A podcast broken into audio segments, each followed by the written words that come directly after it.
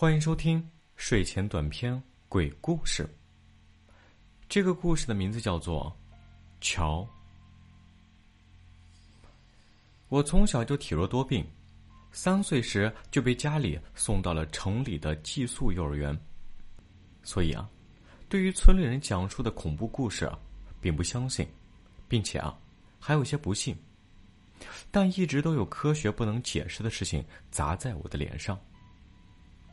今天要讲述的是众多事件中的其中一件，完全亲身经历，不加一点杜撰。我家在一个小村庄里，有事情都要去镇上。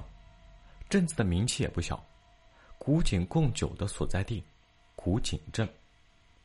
高一放暑假的时候，在镇上和同学一起喝酒。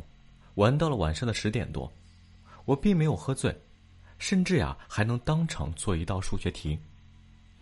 结束之后，我骑着电瓶车从镇上回家，看了一眼时间，十点半。因为这路上没有车，我把车把手直接拧到底狂飙，速度啊显示在六十码。正值七月，晚上是热得要命，身旁的风也把我吹得汗流浃背。乡下人睡觉的时间都比较早，虽然才十点多，两边的房屋早已经没有了灯光，没几分钟就看到回家必经的那座桥，桥的那边有一盏稀有的路灯，飙着车，唱着歌，好似无所畏惧的我，因为桥比较破的原因减了速，低头看了坑洞，一抬头心脏差点崩了出来，桥头左边的破柳树下有个人站着。路灯照得格外的清晰，心脏呀砰砰狂跳，耳边也是嗡嗡作响。我装作无事发生，向桥的右边瞥去。到桥头时，还是忍不住偷偷的瞄了一眼，根本啥也没有。突然像是想起什么，连忙四周环顾，并没有看到有动物。想着有路灯都能看错，我也没有喝多呀。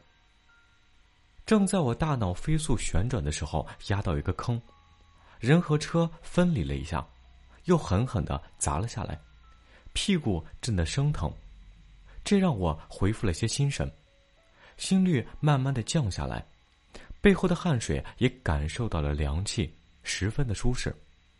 不对，这天为啥会有凉气？面前吹来的风依旧热腾腾的，而背后却是凉飕飕的。而且啊，依旧冒着汗，越想越不对劲，用力把把手一拧，不知道什么时候已经拧到了头。车头的液晶仪表盘显示依然是六十码，但速度啊明显感觉慢了下来。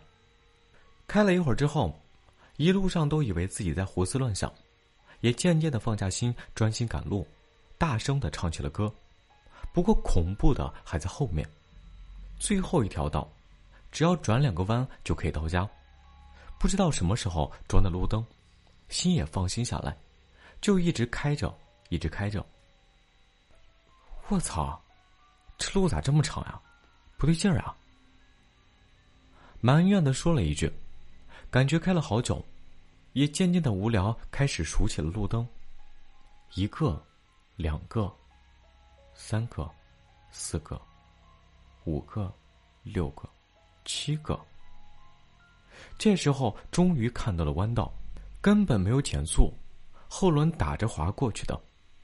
到家停车，邻居的狼狗一直冲着我叫唤，骂了两句之后，就快速的上了楼，躺在床上啊，看了下时间，十一点一十分。